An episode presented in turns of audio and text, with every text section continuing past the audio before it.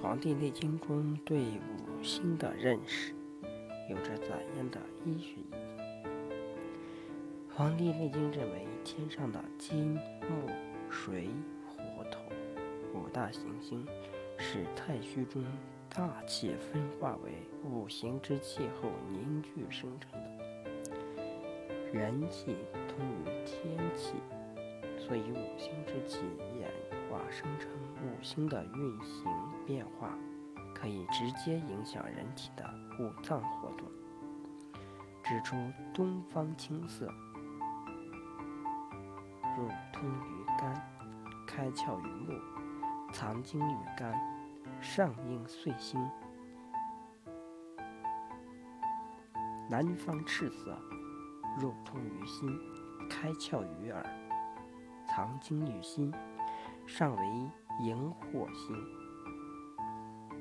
中央黄色，入通于脾，开窍于口，藏精于脾，上为震心。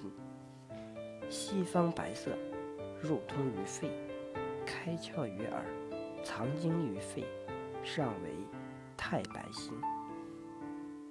北方黑色，入通于肾，开窍于二阴，藏精于肾，上为嗔心。指出了天空物星对人体五脏活动的影响。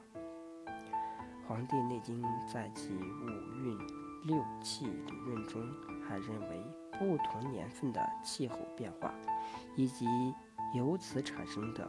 各种致病因素、致病因素损伤内脏以后的发病情况、临症表现等，均与五行的运行及其亮度变化有关。如果周岁的运星向北偏移运行，提示该年的岁月太过；若周岁的运星在正常轨道上运行，提示。该年的岁运为平气或者不吉，还观察到岁运的变化与岁星的颜色改变有关。如果岁星兼见五行相生规律中的母色，即是该年的岁运可能太过；若岁星兼见其所不胜之色，即是该年的岁运可能不及。若岁星的颜色正常而无间色之，提示该年的岁运可能为平气。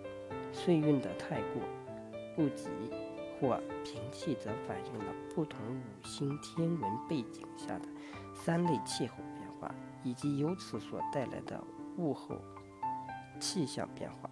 根据岁运变化，可以分析相应的发病规律。